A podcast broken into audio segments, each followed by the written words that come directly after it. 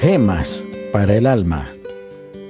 Belleza atesorada para la ancianidad. El justo florecerá como la palma, crecerá como cedro en el Líbano. Plantados en la casa de Jehová, en los atrios de nuestro Dios florecerán. Aún en la vejez fructificarán, estarán vigorosos y verdes, para anunciar que Jehová mi fortaleza es recto y que en él no hay injusticia. Saber envejecer es la obra maestra de la sabiduría y una de las partes más difíciles del gran arte de vivir. Belleza atesorada para la ancianidad. Nada empaña tanto el brillo de la vida como la costumbre de aceptar ciertas cosas como comunes y corrientes sin reparar en ellas.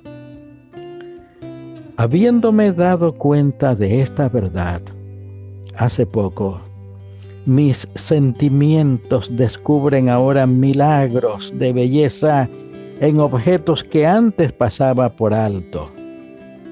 Por ejemplo, el fresco perfume del zumo de naranja, el rojo rubí de la jalea de frutas sobre la tostada caliente, una planta verde cuya flor despliega pétalos color vermellón, las cignias del jardín de un vecino con las diminutas estrellas amarillas en su centro.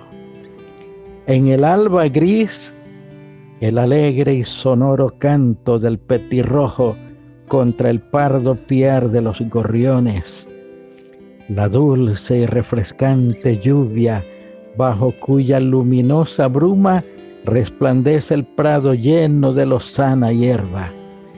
Ah, el milagro de las lluvias de la primavera. Ah, la gloria del amanecer. Ah, la belleza de los atardeceres de las blancas nubes en su viaje eterno bajo el cielo azul. Cada día trae consigo alguna nueva experiencia cuando reconocemos cualidades de exquisitez en las cosas comunes. Y no importa dónde ni cómo pase yo mi ancianidad, permanecerá conmigo esos recuerdos de belleza, dando así color y alegría a cualquier posible desolación.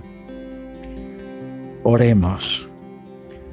Oh Padre eterno, la vejez es la última milla, la parte postrera de la vida.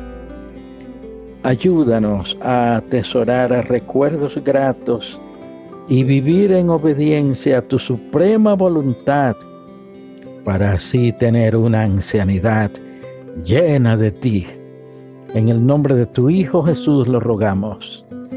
Amén.